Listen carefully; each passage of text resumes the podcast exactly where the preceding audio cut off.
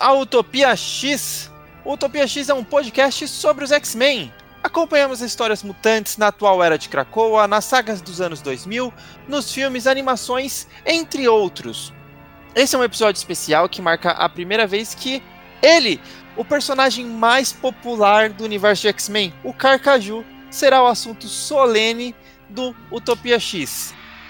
Neste episódio da Era Claremont falaremos da minissérie do Chris Claremont e do Frank Miller, Wolverine de 1982. Aqui no Brasil ela também ficou conhecida como Eu Wolverine ou Wolverine de Vida de Sangue. Mas originalmente, né, ela é uma minissérie em quatro edições intituladas apenas de Wolverine. Esse é um episódio que, junto com o anterior, de Novos Mutantes marca a retomada da era Claremont e que, novamente, junto com uma pauta comentada no episódio de Novos Mutantes que recentemente lançamos, esse episódio era o último que faltava para a gente fazer uma conexão de tudo que já comentamos da era Claremont com o que vai ser publicado, né? O que na verdade está sendo publicado desde o ano passado, desde o ano de 2022, na saga dos X-Men, que é uma publicação mensal da Panini e ela iniciou ali no, no meados ali de 2022 e segue em 2023. E aí vai servir de fio condutor para as pautas dos próximos episódios da Ella Claremont aqui no Utopia X, apesar de a gente estar tá atrasado aí pelo menos umas 15, 16 edições, mas vamos começar. Aqui quem fala é o Caio. E eu não tenho frase hoje, esqueci de anotar. E você, Henrique, se apresente. Meu nome é Henrique e eu sou o pior naquilo que eu faço. Mas o que eu faço é muito agradável. Cara, eu tinha anotado a frase, mas eu tinha perdido. É a ordem virou caos e essa é a história da minha vida. Bom, e aqui com a gente hoje temos um convidado especial, a sua primeira participação aqui no, no podcast, que é o Rafael, do canal do YouTube Ilha Kaiju. Bem-vindo ao Utopia X, Rafael. Por favor, se apresente. Ah, oi, eu sou o Rafael. Eu sou lá do canal Ilha Kaiju de crítica de quadrinhos. E eu não sei se eu faço é melhor, se eu, sou melhor em alguma coisa ou pior, mas vamos tentar fazer aqui. O que, que sai? Boa! Bom, a gente vai fazer do nosso modelo mais clássico, sem mais enrolação. Vamos fazer aqui um resumo da edição 1 e 2, depois a gente faz um resumo da edição 3, um resumo da edição 4 e já comentamos logo em seguida. Bora lá! Na primeira e na segunda edição, a história começa no Canadá, onde o Logan vai matar um animal selvagem que foi envenenado. Ele então vai até o caçador que, casou, que causou esse envenenamento e, bem, o Wolverine é, espanca o cara e depois entrega ele para a polícia. E aí então a gente tem uma narração do Wolverine na história que nos conta sobre a Mariko, com quem ele se correspondia, mas parou de respondê-lo de uma hora para outra. Então ele vai até o Japão tentar entender o que está acontecendo. Lá ele descobrirá que Mariko casou graças a uma dívida do pai dela com um homem chamado Noburo, e por causa disso, nosso Carcaju confrontará o pai de Mariko, que se chama Tingen, que controla o império do crime em Tóquio. Tingen trata o Wolverine com desrespeito, vence uma batalha jogando sujo, claro, e o Wolverine é deixado nas ruas de Tóquio e quando estava prestes a ser atacado novamente, uma mulher chamada Yukio surge. Yukio descobriremos, na verdade, se a, é, que ela se aproxima de Wolverine para manipular o Carcaju. E juntos eles atacarão um rival de Tingen e neste momento que Mariko é, eles, ela tinha e é nesse momento, na verdade, que a Mariko, que estava junto do alvo, testemunhará que o, o, o, Wolverine, numa primeira vez, mostrando todo o seu lado selvagem e assassino para ela ao matar esse rival do Tingen. Já na edição número 3, o Wolverine encontrará certa paz para os seus conflitos internos ao final, entendendo que apesar do seu lado condenável e animalesco, simplesmente por tentar ser diferente, já é o bastante. Ele tenta ser melhor, ele tenta não se integrar, entregar ao seu lado selvagem, e é isso vem depois dele descobrir que a Yukio tem manipulado ele a mando do Tingen de enfrentar os ninjas do tentáculo e a própria Yukio que conseguiu fugir. Bom, antes disso tudo que eu comentei, a gente acompanha também alguns momentos do Wolverine e da Yukio formando um casal, e aí nessa edição também tem uma. A gente vê a morte de Asano, um velho amigo do Wolverine que trabalha para o serviço secreto japonês, que foi Yukio que acabou assassinando, e é isso que causou todo esse conflito entre o Wolverine e a Yukio, e ele descobriu a traição da Yukio trabalhando para o Tingen. E aí, na última edição, na edição 4, a gente vê aí o ataque do Wolverine aos capangas do Tingen e pouco a pouco ele se aproxima do seu alvo. Quando vai chegar o momento, o Yukio vai ajudá-lo, retornando ali ao lado do seu é, amigo e amante. E ela vai matar o marido da Mariko, depois de, do, do marido da Mariko atirar no Wolverine. E então, finalmente, a luta final entre Tingen e Wolverine. O Wolverine vencerá e receberá da Mariko a espada de sua família. E ao final, nós recebemos juntos dos X-Men um convite para o casamento no Japão, Mariko e Wolverine. Bom, é, o, o, mais interessante dessa história, né, aqui dentro do Utopia X, é que é a primeira vez que a gente comenta o, sobre o Wolverine. Eu tinha certeza que depois que a gente fizesse quatro episódios é, do Utopia X, a gente já ia ter feito em algum momento uma, um episódio solo só do Wolverine, comentando só do Wolverine, e isso não aconteceu, né? Ah, depois de três anos de podcast, a gente finalmente tem aí uma história que é só do, do personagem que para muitos é o, o favorito de, de todos os X-Men. É, antes de você comentar da história em si, Rafael, queria puxar aí para você se o Wolverine é também o seu personagem favorito, se não, e qual que é a sua relação com os X-Men, né? Você comentou aqui em off que você começou a ler lá em, em 94, mas se você quiser passar aqui para os ouvintes antes, como que foi a sua experiência, como que você chegou nos X-Men, como que foi essas primeiras, as suas primeiras leituras, como que tá hoje o seu acompanhamento com os X-Men, e aí depois a gente entra na história especificamente, porque a gente sempre gosta de trazer esse lado aqui do, pro, os ouvintes quando tem uma primeira participação no, no podcast. Ah, bom, eu acho que assim, o meu favorito não é o Wolverine exatamente, mas é o Wolverine e o Noturno juntos. Acho que eles são uma baita dupla. Boa escolha. E, e o... eu comecei a ler X-Men foi em 94, no meio do programa de extermínio. Foi uma época de transição, assim, porque eu sempre lia quadrinhos. Eu comecei a ler Marvel. Na verdade, assim, eu aprendi lendo. Uh, aprendi a ler com Marvel. Eu tinha um colega de, de trabalho do meu pai de trabalho, mas deixou uma pilha de, de revistas, era quase tudo Homem-Aranha, a maioria, mas tinha algumas outras coisas, Capitão América, umas coisas assim, eu acabei herdando, inclusive tinha a, a, a história do, da morte da Gwen Stacy nessa pilha, assim, eu que aprendi a ler com isso. Só que depois eu comecei a ler mais quadrinhos infantis, assim, e foi em 94 que eu, na época que estava passando o desenho dos X-Men, passava na Globo, eu decidi arriscar, ah, vou pegar uma dessas aqui para ler. E daí foi quando eu comecei a, a ler super-heróis assim com mais frequência. Então, tipo, minha infância e adolescência, assim, eu, eu acompanhei X-Men direto, assim.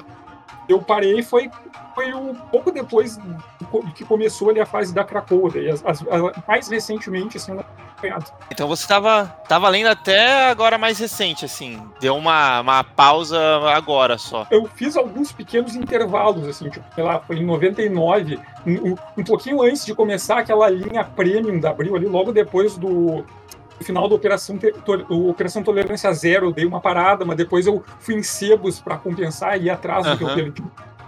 Mas, uh, daí eu fiz algumas pausas, mas geralmente assim, eu ia em sebo e atrás. Agora que eu parei no começo da Krakow e não continuei. Uma das culpas é o preço também do, do, dos quadrinhos hoje. Tá, tá, tá, É, tá mais pesado mesmo, não tem jeito. E me diz uma coisa. Uh, você começou a ler em 94 e tal, mas, por exemplo, essa história é de 82, né? Você chegou depois a procurar essas edições mais uh, antigas de X-Men para tentar ler essa, essa parte na cronologia? As da Abril, tem quase tudo que saiu em formatinho do Abril dos X-Men. São pouquíssimas que me faltam e são das últimas, dos últimos números. Esse aqui eu cheguei a ler em. Eu, le, eu acho que ele em scan a primeira vez, esse, essa mídia do Wolverine. Eu tenho uma edição da Panini que agora eu não lembro, deve ser de 2000 e pouco. 2004, que saiu com o título de Wolverine Dita de Honra. Tem um monte sim, de versões de... Então, sobre o Wolverine, assim, eu acho legal, uma coisa interessante nessa história, é meio que a história que define o Wolverine e que ele vai ser por muitos anos depois, né? Se a gente parar a pensar nas primeiras aparições do Wolverine, lá na história dele, do Hulk, em que ele aparece, as primeiras histórias do X-Men, ele é meio cara brigão que se irrita com qualquer coisa e meio que explode e tal. Quando o John Barney assume os desenhos, ele começa a trabalhar junto com o Claremont, que eles começam a meio que definir o Wolverine, né? Porque o Wolverine é aquele cara estourado e tal, Aí eu acho que naquela parte, logo quando eles estão viajando pelo mundo ali, depois que eles saem da Terra Selvagem, quando eles passam no Japão, tem aquela história que eles chegam no Japão, eles estão meio perdidos lá, aparecem pessoas para falarem com ele e o Wolverine responde em japonês. Uma coisa que ninguém esperava, assim, nunca tinham citado, dado nada a entender que o Wolverine sabia alguma coisa de japonês. Nessa volta dos X-Men para casa, que eles meio começam a, a dar pistas, a, a, uh, depois tem a parte de Madripoor ali e tal, eles começam a dar pistas que o Wolverine tem um passado bem mais complicado. Ele fez um monte de coisas que a gente não sabe o que, que é, mas ele tinha uma história bem longa, assim. Eu acho legal no. Tem um dos, do prefácio que o Claremont escreveu para essa história, não sei se todas as edições têm, a, o prefácio é datado de 87, que o Claremont fala que quando ele conversou com o Miller, o Frank Miller, sobre o que, que eles queriam fazer, ele chegou na conclusão de que o Wolverine, pensar o Wolverine a partir da ideia de um samurai defeituoso. Eu acho que isso é uma coisa que, que define bastante bem assim o que, que o, o Claremont e o Barney vão construir com o, com o Wolverine e depois o Larry Hama, quando assume a revista do Wolverine, ele segue muito esse caminho, né? A ideia de que o Wolverine ele é um samurai, ele foi treinado como um samurai, muito do treinamento do samurai lá, das regras do Zen budismo é sobre autocontrole, né? Eles valorizavam ser autocontrolado, conter e ter todas as, as emoções sob domínio. Só que ao mesmo tempo o corpo do Wolverine é de uma besta selvagem, um animal que ele, se for muito provocado, se ele for muito machucado, ele perde de controle e vira uma coisa completamente selvagem. Então o Wolverine está naquele conflito. Ele é um cara que instintivamente, biologicamente, ele tende a ser um animal, ele tende a ser, ter comportamentos animalescos, só que ele foi educado, ensinado e algo honrado, algo nobre é ser totalmente controlado. Então ele está sempre naquele meio termo, tentando se controlar, mas ao mesmo tempo tem algo dentro dele que ele tem medo, que é algo que é selvagem, que ele tem medo de que saia para fora, e ele está sempre ali tentando se conter e vive nesse conflito. Então acho que é nessa minissérie que o, que o Claremont e o, o Frank Miller vão estabelecer esse conceito, que depois vai durar por muitos anos. Assim. Cara, é, assim, eu acho que você foi perfeito. Você até trouxe alguns ganchos do, de algumas coisas que eu, que eu queria comentar no, no, no episódio, até uh, antes da, da, gente entrar na história, que é sobre uh, esse lance de você ler o, é, essa, essa, primeira minissérie do Wolverine, né? De muitas depois que vão ter. Ele acaba junto com Homem-Aranha e com o Hulk sendo o personagem mais popular da Marvel até a criação do MCU. Ele sempre foi ali a, a, os três personagens mais populares. E existem muitas e muitas e muitas e muitas minisséries, séries, graphic novels, é, one-shots do Wolverine. Fora as mensais, né? E as aparições deles em outros títulos também, fora do, dos X-Men. Mas essa é a primeira, e é a primeira num momento que você ainda não tinha estabelecido praticamente nada do que é a lore do Wolverine, né? Se a, a, a gente reparar, é uma história de 1982. Até então tinha tido umas quatro edições, mais ou menos, ali de Fabulosos X-Men, que eram com foco no Wolverine, falando um pouco mais de passado. Tanto é que é, ele apareceu lá no, no Incrível Hulk e tal. Depois ele aparece no Giant Size e aí regularmente na revista de X-Men a partir do número 94, né? E essa história ela se passa exatamente depois do número 168 de X-Men. Essa história que a gente está lendo da, da minissérie, né? Eu, Wolverine. Ela passa exatamente do número 168 de X-Men. Então, assim, cerca de é, 60, 70 edições de X-Men que tiveram para trabalhar o Wolverine. E o nome Logan só foi aparecer Uh, na edição 147, se eu não me engano, deixa eu até, eu até tinha anotado aqui, eu já confirmo qual que é a, a, a edição, 140, 140, 140. Ele uh, aparece pela primeira vez o nome Logan. A gente nem sabia que o nome dele era Logan. Até a, um pouco antes da saga da Fênix Negra, que é lá para a edição 131, mais ou menos, 30 edições antes, a gente nem tinha estabelecido direito os poderes do Wolverine, que ele era um mutante que ele tinha o fator de cura. Na verdade, é, foi na saga da Ninhada, umas 5, 6 edições antes ali da, da, da 168 que a gente vê o Wolverine desenvolvendo bem o, o, poder do fator de cura, né? Antes o pessoal só falava que os ossos dele são feitos de um metal e por isso que ele tem mais dificuldade de se, de se machucar. E é muito engraçado quando você pega para ler isso e você vê o personagem. É, evoluindo, né? Porque isso também tem muito a ver com esse prefácio que o Claremont e o ele fez e você mencionou, né? Porque ele até comenta que quando ele fez a proposta para o Frank Miller, o Frank Miller não queria muito fazer a, a, a, essa revista porque ele acreditava que o Wolverine era um, apenas um assassino e não tinha muito camada, né? E ele convenceu o Frank Miller a fazer a, a, com esse argumento do, do, lado do samurai e também para mostrar que o, os personagens eles são mutáveis, eles avançam e tal. E cara, se lê essa edição, você ainda não sabe que o Wolverine é, fez parte do programa Arma X. A gente sabia que o codinome dele na Tropa Alpha da, da, da, do departamento H lá era Arma X, mas a gente nem sabe o que, que é o Arma X. Ele direto ele menciona um pouco do que alguém colocou o metal no corpo dele, mas nunca mencionou que foi o arma. Até, até então aqui nunca tinha mencionado que é o arma X, nunca se mencionou dentes de sabre, nunca se mencionou nada. E, e assim, é uma grandiosa história do Wolverine, mesmo assim, que é o que define, como você falou, o, o que vai ser o, o Wolverine dali para frente, né?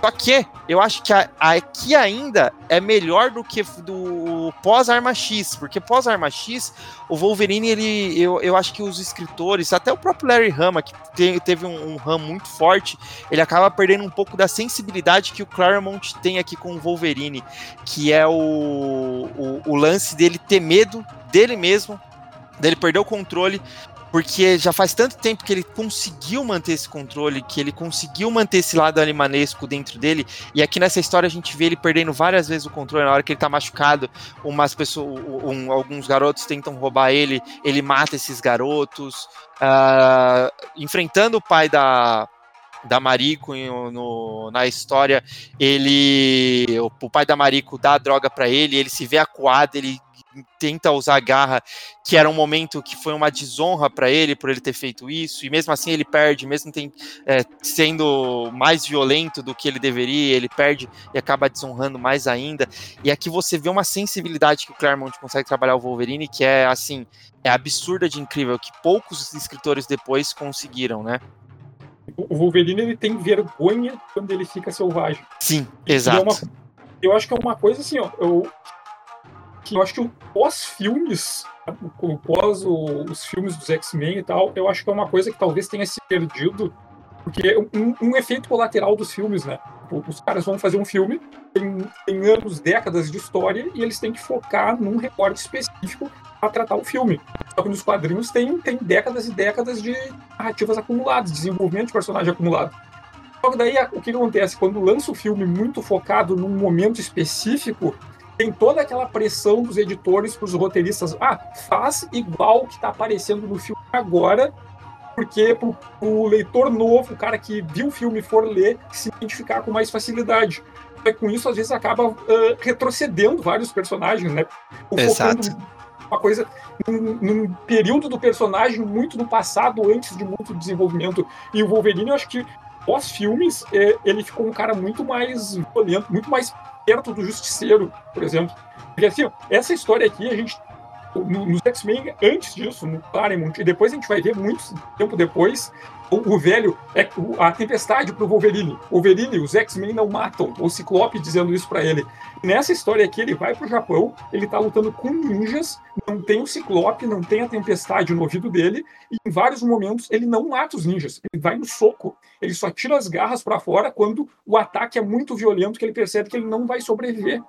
Então, tipo, o, a, a, ideia de que o Wolverine é, só vai. Ele, se precisar matar a gente, ele vai matar mas ele só vai fazer isso no último caso. E tem muitos quadrinhos pós anos 2000 do Wolverine meio que esqueceram disso, né? O Wolverine vai lá e trucida todo mundo e não tá nem... Exato, eu acho que é, existem quatro pontos muito chaves ali é, para mim.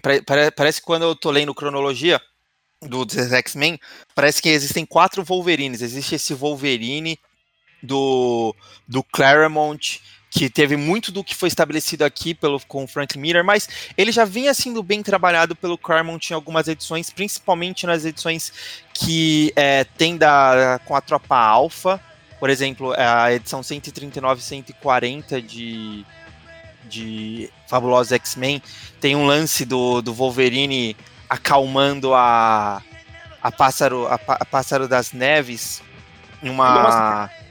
acho que o Claremont fez com o John Barner, né? Isso, é, era com, com o Burn e, e, e assim, é, é, maravilhoso ali.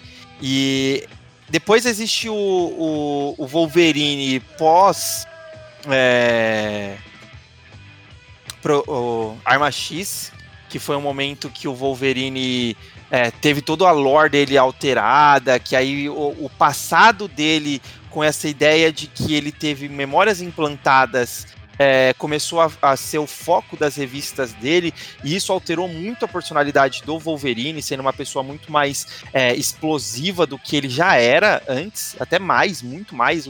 É, aqui o Wolverine ele era um cara que ele tinha problemas para controlar a personalidade dele. Depois parece que o Wolverine virou um cara que ele tinha dificuldade de é, é, ser uma pessoa que com, com, de se conviver, né? Pós o o Arma X do Barry Win, do, do Barry Smith lá dos anos 90. Existe o Wolverine das mídias, né, que trata o Wolverine como o cara que pega Jean Grey, ele olha o Ciclope e fala: "Ah, eu não sou a mística porque eu chamo você de bobão", tipo uns negócios assim, que também não tem nada a ver com o Wolverine dos quadrinhos, mas acabou, como você falou, é, não tem nada a ver com o Wolverine dos quadrinhos dessa época, né? Mas acabou é, influenciando os quadrinhos dos anos 90 também para moldar a, a história do Wolverine. E existe o Wolverine dos escritores que não sabem escrever o Wolverine, que é quando você tem ali no começo dos anos 2000 se, é, sete, oito títulos no mesmo mês com o Wolverine, cada um com uma personalidade diferente. Mas enfim, é, eu particularmente amo esse Wolverine aqui esse Wolverine aqui do Claremont, do, do Miller, é, do Wolverine do Claremont do Burn, que é o Wolverine que você vê camadas e camadas e camadas e camadas de um homem que foi destruído e ele tenta todos os dias ser melhor. Como a, a terceira edição aqui puxa, né? Ele é, fazendo a, a, terceira edição dessa minissérie, ele fazendo uma. É, uma autoanálise, né? Uma autocrítica dele mesmo, do porquê ele tem que continuar. Esse Wolverine que tu falou pós, eu acho que é o Wolverine pós a minissérie Origem. Tentando explicar, dar um passado pro Wolverine, todo aquele peso do personagem da gente não saber o passado dele. Quando eles dão um passado, o que, que vão fazer com o Wolverine agora? Exato. É, e assim, eu acho que é o. Porque assim, se você lê o. Tem muita gente que às vezes pega essa minissérie pra ler, essa Eu Wolverine, de 1982, e talvez nem saiba que esse lore do Wolverine, de ele ter memórias implantadas, ser inimigo do dente de sabre, nem existia. Aqui os caras simplesmente. O, até então, o que, que a gente sabia do Wolverine era. Ele foi achado pelo. pelo cara lá da, da tropa Alpha e a esposa dele é, nas montanhas do Canadá, ele vivia como um selvagem nas montanhas do Canadá, estava desnutrido. Eles simplesmente cuidaram dele, escreveram ele no Departamento H, ele virou um agente secreto fazendo missões para o Departamento H que eram consideradas missões que ninguém, nenhuma outra pessoa podia fazer, que envolvia assassinato, essas coisas, até que ele é, saiu do Departamento H para ir para os X-Men. Era só isso que a gente sabia. Eles tinham falado que alguém colocou, implantou as garras nele, nunca mencionou isso. O nome dele, assim, é quando você vê nessa é, é edição, na verdade é a edição 139, eu tinha comentado 140, mas é a edição 139, que é inclusive com o Noturno e o Wolverine, que você, come, que você comentou que são a sua dupla favorita. Eles vão pro, pro Canadá para ele se demitir exatamente da tropa Alpha e é a primeira vez que chamam ele de Logan. E o Noturno fala: Seu nome é Logan, é, Wolverine? Aí o Wolverine fala: Sim. Ele, ah, porque você nunca nos disse, né? Ele, ah, você nunca perguntou. É, e ali, tipo, é, é, é você também vê uma, um dos grandes momentos dessa grande amizade também. Então, é, é muito louco você ler essa, essa revista tira, e tirar todo esse viés do que foi o Wolverine dali pra frente. Mas, Henrique, você tá quieto? O que, que você quer começar comentando aí da, da revista? Pô, vou puxar a primeira cena então, uh, porque acho, acho bem interessante que essa cena do urso é, brinca muito com. Até uh, se relaciona com o que vocês estavam comentando da entrevista do. do na verdade, do, do, do texto do, do, Claremont, que tem algumas edições uh, que compilam esses quatro, essas quatro edições de Wolverine. Uh, da, da, ideia de que o Miller tinha uma preconcepção do Wolverine e por isso não queria uh, fazer, e o Claremont convenceu ele de que o Wolverine era mais do que isso. E rola isso nessa primeira cena com o urso, né? Porque a gente não entende a princípio que ele tá indo matar o urso pelo motivo que ele tá indo matar o urso, né? Que é porque é um urso envenenado, tava é, descontrolado e tudo mais. Primeiro a gente só fica chocado com o fato dele estar tá subindo até lá para matar uma criatura, uh, é, para matar um animal e tudo mais, né? E depois que acontece, aí sim o, o, o, Wolverine entra em detalhes sobre por que, que ele tá fazendo aquilo, né?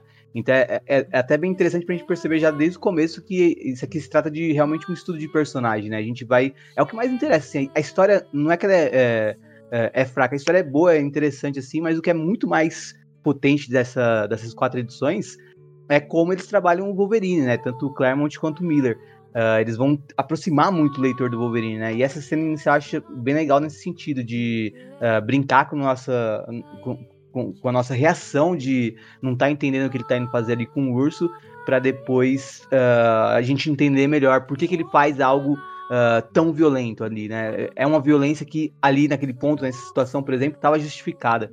E aí a gente já vai percebendo que talvez a gente até antes, né, em alguns momentos em X-Men, pode ter tido uma leitura errada do Wolverine an é, antes desse ponto, né? É, cronologicamente falando.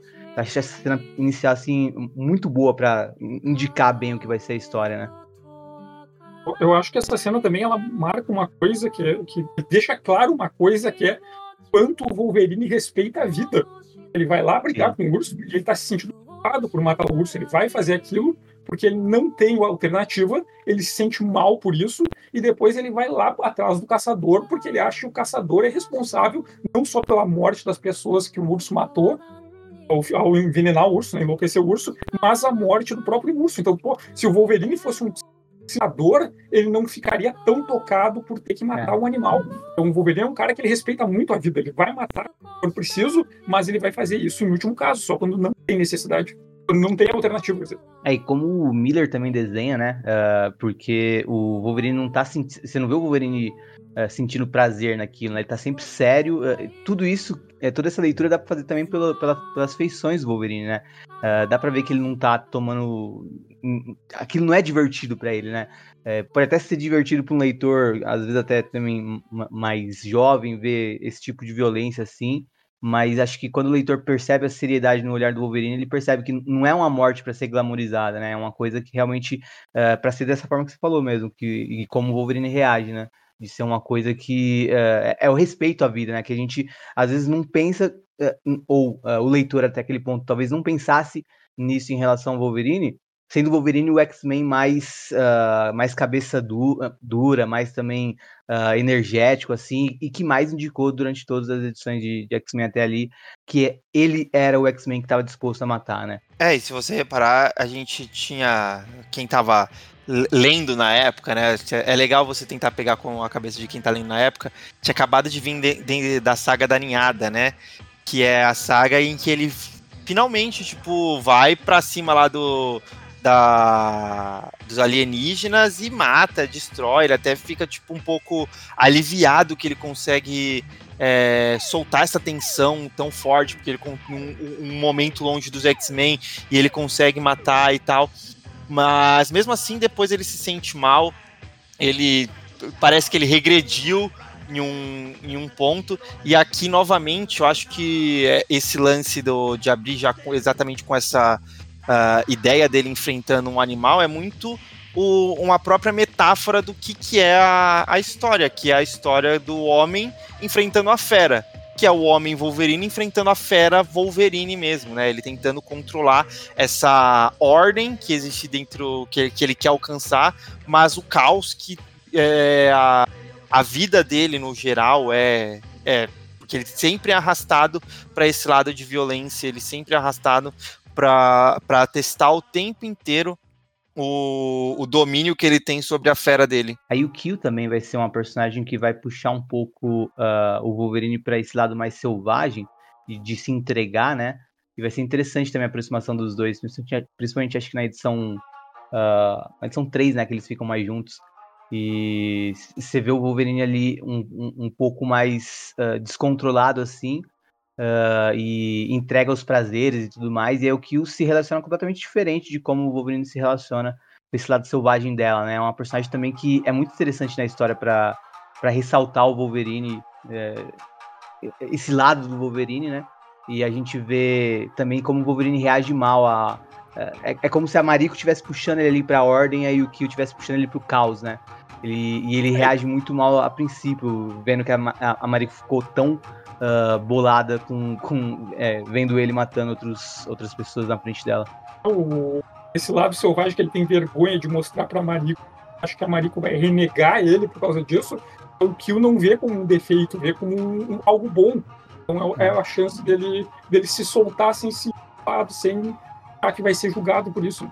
E é, é bizarro porque realmente acaba transformando o, a, as duas em dois lados opostos do que ele é, consegue ser, né? É, a Mariko te, tentando o ele tentando ser aquela aquela aquele aquela modelo para ele conseguir a donzela dele e tal e ao mesmo tempo o é, a, a, forma que ela vê ele, as duas vezes, porque todas as vezes que eles se encontraram aqui, cara, dá uma dó do Wolverine. Eu, eu, eu fico com dó do Wolverine, assim. A primeira vez, é, ela manda ele embora, o pai dela desafia, o pai dele desafia ela, ele, ele é humilhada, e aí termina com a frase do tipo, o pai dele falando.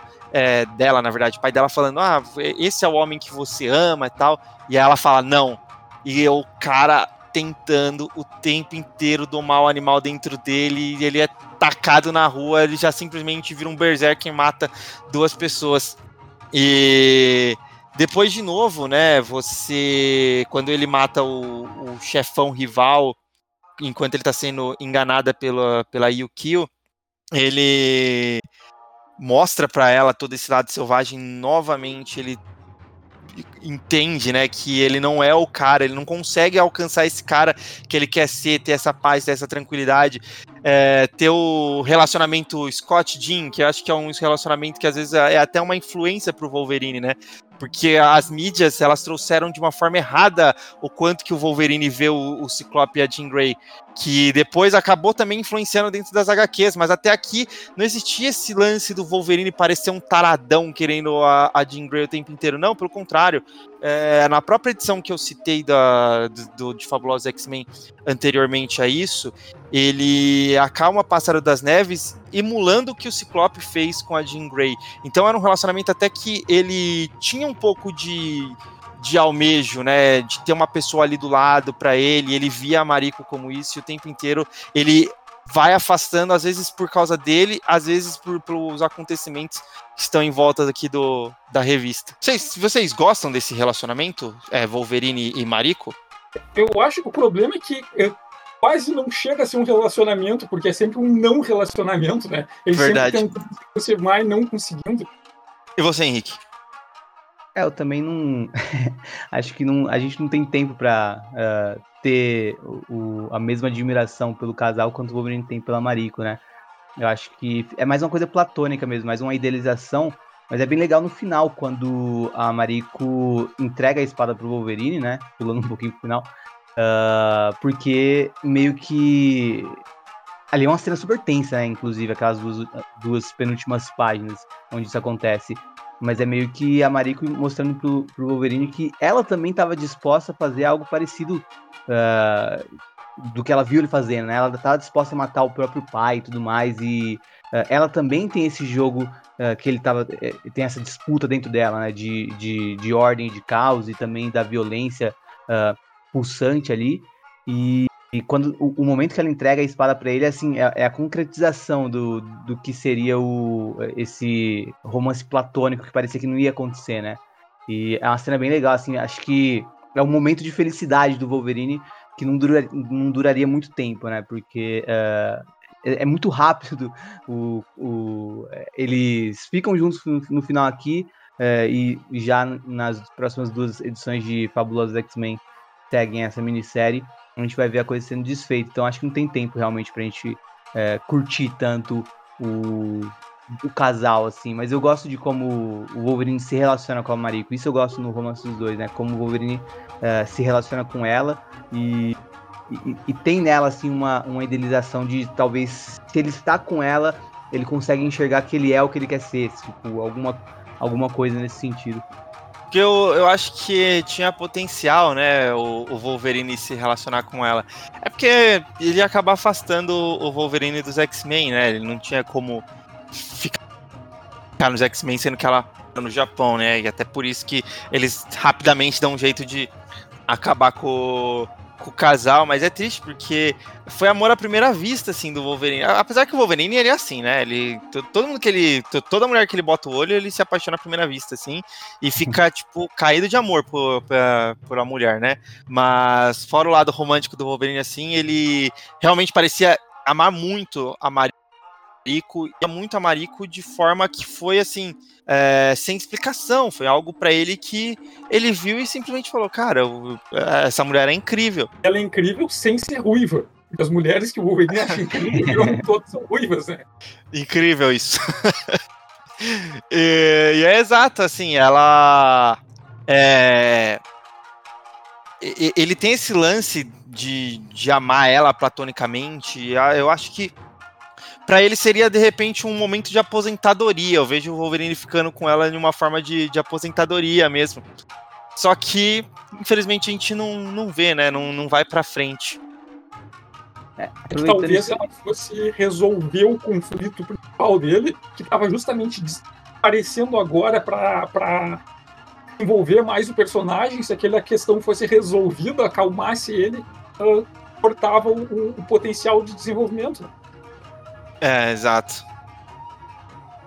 E é, aproveitando essa deixa, eu vou é, recomendar para os nossos ouvintes e, e para os uh, pros episódios dos, do podcast Os, Os Escapistas sobre Wolverine, né? Que tem um sobre uh, isso que a gente está falando hoje, que é o primeiro, uh, que é a série Wolverine Essencial. Tem volume 1, 2, 3 e 4. São quatro episódios do podcast Os Escapistas que começam uh, falando sobre essa minissérie que a gente está falando e algumas outras edições de Fabulosos X-Men e seguem depois na, na, na revista uh, mensal do Wolverine mesmo, até a fase do Larry Hama.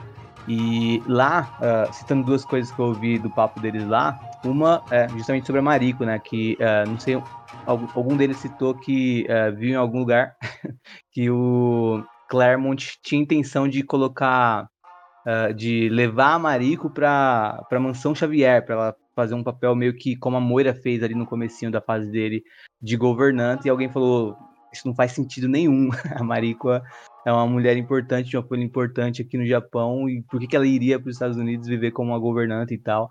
Então acho que realmente não, sab não saberiam o que fazer caso o casamento tivesse uh, tivesse acontecido mesmo, né? E como o papel disso mataria também uh, todo esse potencial que o personagem estava demonstrando uh, de maneira muito mais potente aqui nessa minissérie do que nas edições de Fabulosos X-Men. E uma outra coisa também que eu nunca tinha parado para perceber que uh, ouvi eles comentando lá é que uh, o, o, Miller meio que começou com isso de desenhar as garras do Wolverine como, como lâminas, né, de, de espadas, assim. Porque antes era uma coisa bem fininha e bem, é, quase como uh, espetos, assim, né?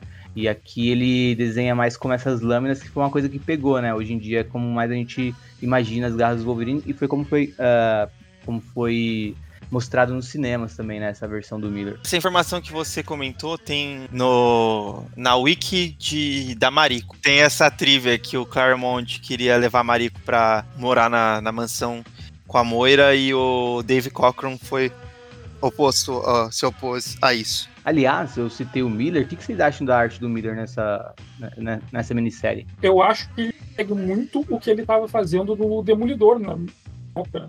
Ele usa esses espaços vazios de uma forma que ajuda a manter o ritmo. Eu acho que é, é, muito, é muito interessante pro que estava sendo feito no período. Cara, sim, eu concordo. É, é, é muito. além do da arte em si, a própria diagramação dessa revista também é muito é muito louca de você pensar, porque, por exemplo, na segunda edição, quando abre, tá tendo uma, uma cena de ação em que os quadros eles são muito verticais, né? E é uma, um momento que eles estão lutando no telhado e caindo, e é legal você pensar também o quanto que é, isso tem muito a ver com Tóquio, né? Porque Tóquio você vê uma cidade que ela. É, eu nunca estive lá, espero um dia que conseguir ir, mas a, a, minha imaginação de tudo que eu vejo de Tóquio é uma cidade muito vertical, muito é, para cima, assim. Você vê a, a, quando abre a segunda edição, os quadros verticais em ação vertical e quadros limpos, né? Só de pura ação. os personagens caindo, você tem essa sensação do de onde eles estão, você consegue estar tá imersivo. E, se eu não me engano, na terceira edição também, agora eu não lembro se é na terceira ou na segunda edição, mas acho que é na própria segunda edição também, tem um quadro em que a Mariko, a Mariko não, a Yukio, tá cuidando do, do Wolverine e ela tá. Eles estão num, num, numa sala de um, de um hotel ou de um apartamento dela, assim, você vê os outros prédios em volta também, dando essa sensação de verticalidade, dando a sensação do, do quanto aqu é, é, aquelas pessoas são pequenas ali dentro da cidade. E aí, assim, fora a, a expressão facial dos personagens do Wolverine, da, da Yukio, do próprio Tingen também, na primeira edição, a luta do Tingen com o, o Wolverine, também vo, você tem uma diagramação diferente, agora ela, ela é horizontal, né, para você ver também o, o, o, movimento dos personagens de forma mais horizontal, exceto na hora que o Tingen pula e ataca o Wolverine de por cima. É, eu acho sensacional. E ao mesmo tempo eu acho sensacional de uma forma sutil porque quando você lê essa revista, você fica imersivo nela. A arte ela não salta para para para além da história, né? Porque tem muitas vezes que você está lendo uma história que a arte é boa, mas a arte ela é tão boa que, você, que ela te tira um pouco da história. E é, nesse caso, não. Eu acho que é pelo contrário. Você fica tão imersivo, tão imersivo dentro da história, que assim, eu só fui reparar nessas, nisso que eu tô comentando agora, pela, na terceira vez que eu tô lendo essa, essa revista. Então, acho que isso é um dos pontos fortíssimos do, do Frank Miller e do, e do Claremont, né? E até nesse manifesto do Claremont mesmo, ele comenta que o, o Miller é, teve com ele assim uma verdadeira fusão ali de, de ideias, do, de visão do que o roteirista conseguia fazer junto com um desenhista. Então acho que foi um match perfeito. É, eu gosto também como. Uh, como. Assim, você falou bastante da ação, né? Mas queria comentar também o. O quanto o Miller ele para além de mostrar a ação do que está acontecendo na história, ele quebra muitas vezes com um close em alguma coisa, em algum olhar, em alguma. Uh, não necessariamente um olhar, mas às vezes alguma reação do personagem, pode ser na boca, pode ser. Uh, ou mesmo em cenas de luta, um close, uh, às vezes só na garra ou só na espada, pra, mostrando, tirando o, o, sangue sendo tirado, para não mostrar exatamente. A, assim, deixa muito pra, a cargo da imaginação né, nas cenas de ação, quando ele dá um, um close a, a cena de luta final eu acho espetacular do, do Wolverine com Shingen. E acho também é, muito, muito inspirado no que, o, no que o Miller gostava tanto em Lobo Solitário, né? E, e também é, nos closes no, nos rostos dos personagens também, né? Ele, ele conta muito da história quando ele aproxima a gente do que o personagem está sentindo através de um olhar ou de até é, uma postura, naquela eu amo aquela capa que acho que é da terceira edição, que tá o Wolverine uh, é, no escuro, assim, acho que nem dá pra ver o rosto dele direito. Você vê que uh, o Wolverine não, não tá bem, assim, ele tá tipo a, uh, sentado assim, com, com uma curvatura uh, tipo inclinado e tal. Você não vê direito os olhos dele, tá tudo escuro ao redor dele. É uma, uma capa bem expressiva. E o Miller usa bastante sombra também, né, pra, pra aclimatar a história, mas também para uh, eh, às vezes passar alguma coisa do próprio Wolverine, né? Uh, quando ele tá mais uh, mais perdido assim ou, ou menos e a gente vê o Wolverine mais ou menos também. Acho que é, que é legal a atenção que o é, atenção que o que o Miller dá aos detalhes, né, quando ele tá contando uma história. E talvez até que ele inspirado por, pelo, pelo roteiro do Claremont também é, conseguiu tirar bastante coisa. Eu, eu, eu, eu acho que também ouvi lá nos escapistas eles comentando que a, a questão também de ter muito espaço uh, é porque ele achava que o Claremont ia botar mais texto em alguns momentos. E o Claremont às vezes deixou de, de colocar porque ele percebia quando o Miller entregava as páginas que ele não precisava em, em algumas cenas adicionar muita coisa. Que, que já estava ali. É, é, acho que isso também é, é, é, é, uma, é até bom a gente falar, porque tem essa velha história de que o, o Claremont é verborrágico. Ele, ele é de fato assim mas nem sempre. E tem momentos que ele percebe onde, não só com o Miller, com outros artistas também, ele percebe onde a arte fala mais do que qualquer coisa que ele tem a acrescentar. E aqui, e aqui também, quando ele acrescenta, ele acrescenta uh, sem incomodar, né? Com exceção, é claro, do, do, começo de cada edição, quando ele, ele tem que falar toda vez que o Wolverine é um mutante, tem os poderes, mas é coisa da época, né? Que talvez alguém fosse pegar a edição 2 sem ter lido a 1 um e tal. Então ele é, passava para qualquer leitor que pudesse estar pegando aquela revista como, como a primeira, quem era o Wolverine, as informações sobre quem era o Wolverine, né? Então essa parte, tirando essa parte de repetição, eu acho que o, que o roteiro, que é, o texto do Claremont aqui não, não incomoda em nada, como muita gente fala às vezes que é, que é incômodo, que é demasiado, né? A quantidade de texto que ele põe. Acho que aquele já, é, aquele vai bem, até quando ele enche de texto, né? Nessa cena que é, no final da terceira edição, onde o Wolverine é, encontra ali alguma, algum tipo de resposta para dar uma, uma luz para ele uh, entender o que ele tem que fazer a seguir. Uh, tem muito texto do Claremont, né, ali, mas não incomoda, é um, é um, é um ponto onde é importante ter muito texto, por exemplo.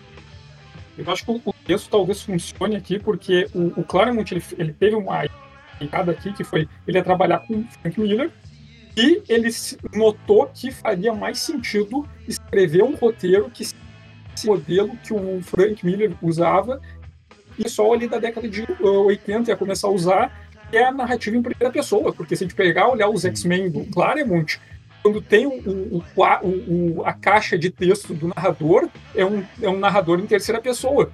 Aí ele explica coisas que não são os personagens que estão dizendo.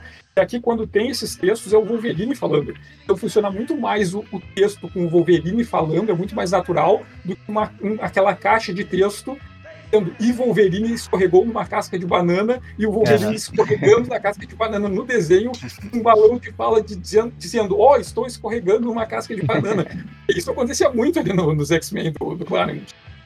O, o desenho, o, a, o, balão de fala dizer o que está acontecendo no desenho e o narrador em terceira pessoa dizendo, e fulano escorregou, sabe? E aqui não, ele se dá conta, pô, o Frank Miller trabalhava muitas vezes com essa ideia do, do texto em primeira pessoa ele incorporou isso aqui. Então, quando tem, esse, quando tem esse, essa caixa de texto, é o Wolverine falando. Então, ele está falando sobre o, o, a fala do, narra, da narração e a fala do personagem é a mesma. Então, uh, fica menos verborrágico, né? Menos repetitivo.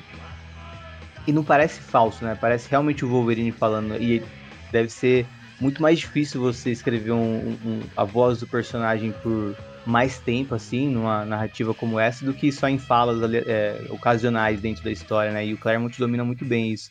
Hoje em dia eu, comento muito que eu não gosto de como escreve o Wolverine, porque eu não sinto que é o Wolverine falando quando, quando eu leio uh, as histórias que, no mesmo estilo dessa, uh, o Wolverine está narrando no, nas caixas de textos eu, eu, eu, sinto que o escritor tá falando e não que o Wolverine tá falando. E o Claremont não. Eu, eu não sentia que era o Claremont falando, eu sentia justamente que era o Wolverine. Acho que ele, é, ele consegue manter a voz do Wolverine é, mesmo tendo que usar ela o tempo todo aqui.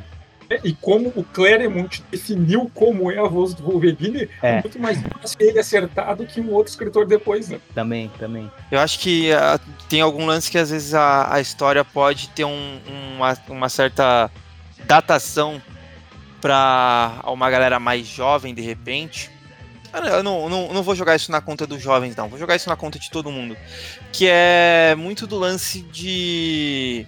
Da, da Mariko ser obrigada a casar com uma pessoa e em prol da honra da família dela e é uma coisa que para de repente para nós ocidentais a gente não entende tanto, né? Porque primeiro que a gente não não, não temos clãs, não temos casas, não temos famílias, esse, é, é, essas coisas que vêm de época, que tem dever, honra, e a gente não entende muito bem disso, né?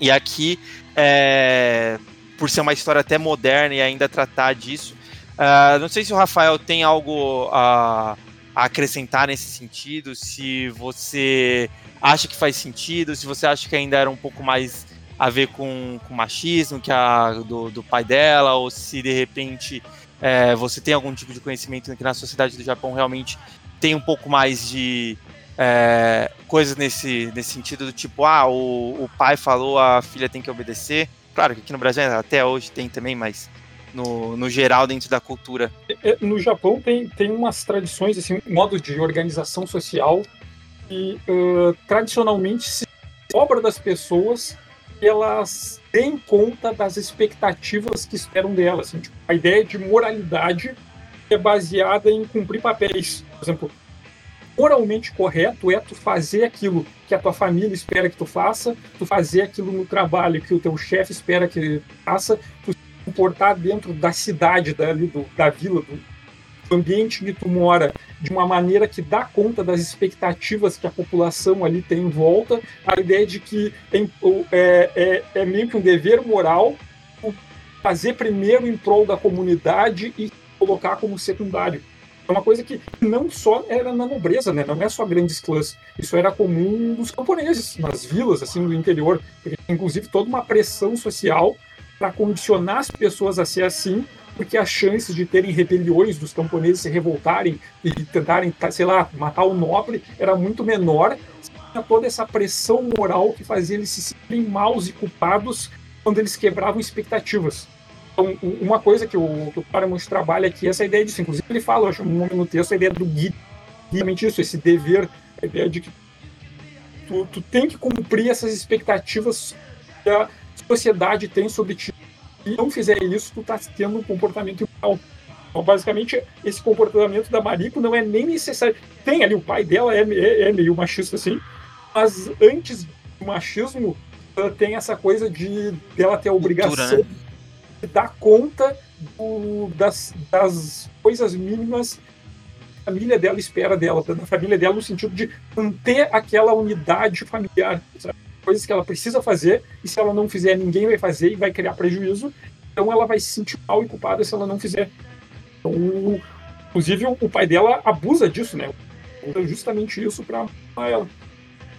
Sim, e é maluco às vezes você pensar, porque tem muita gente que pode ler essa revista e falar, pô, cara, ela não é obrigada, é, com um pensamento muito mais moderno, né? Ela não é obrigada a casar com ele, cara. Ela simplesmente pode fugir com o Wolverine, pode ir pra, pra onde ela quiser.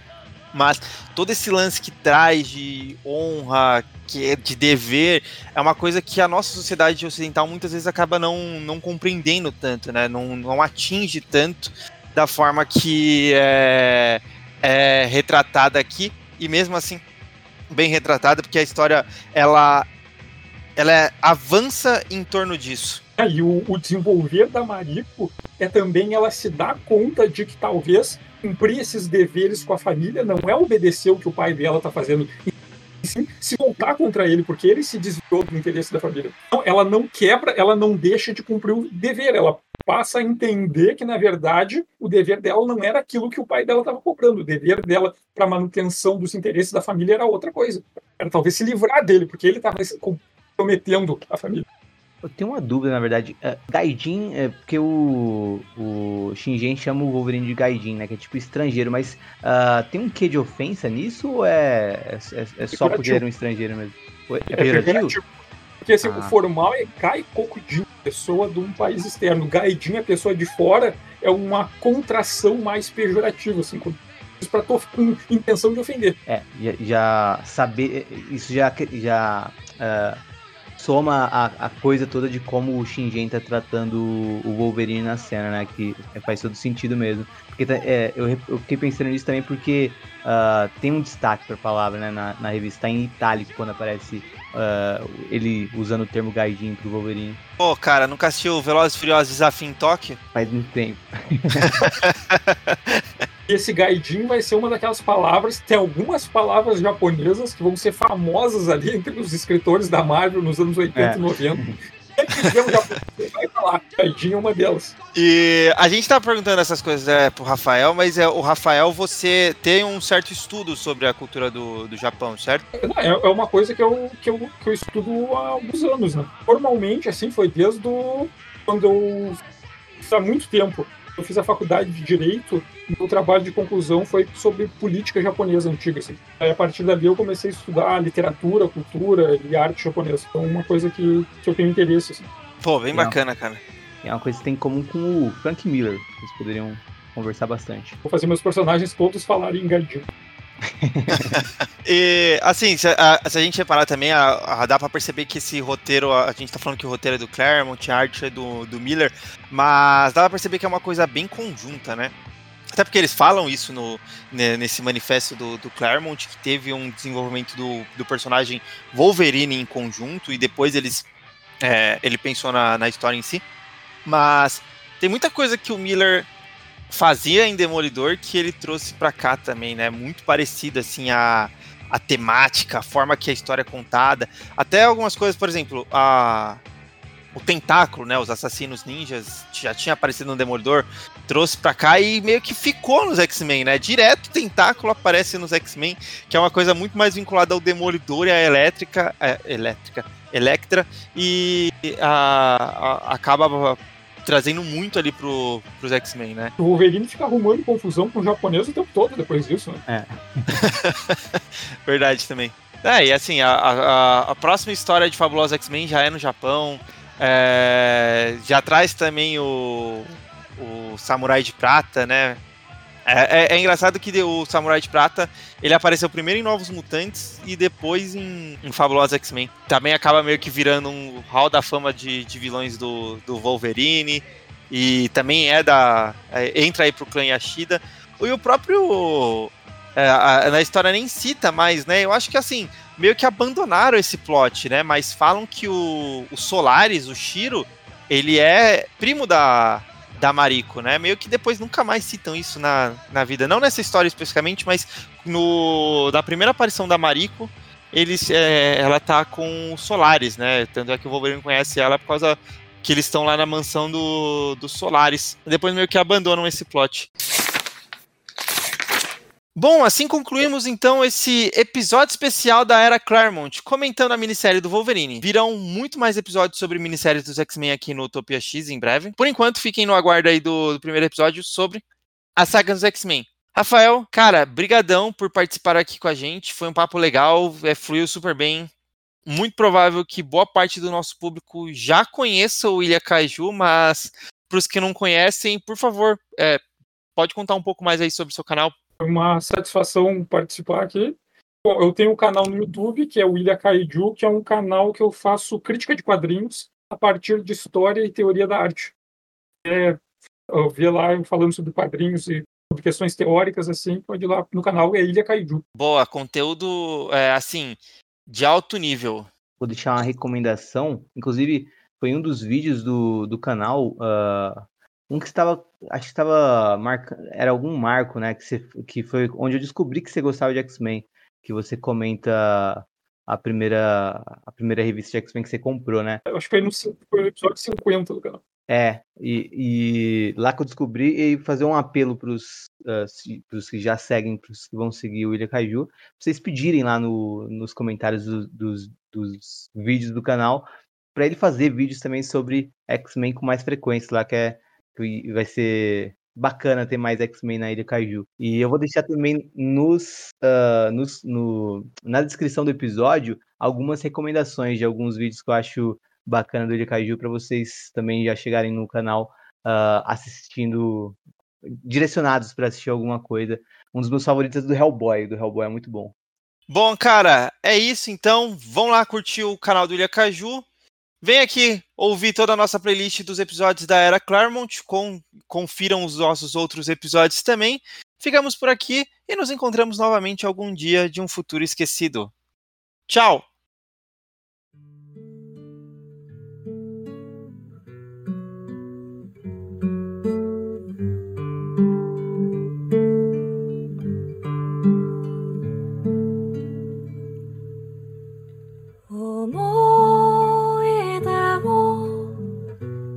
忘れたいならさあ私が消しゴムた消してあげる。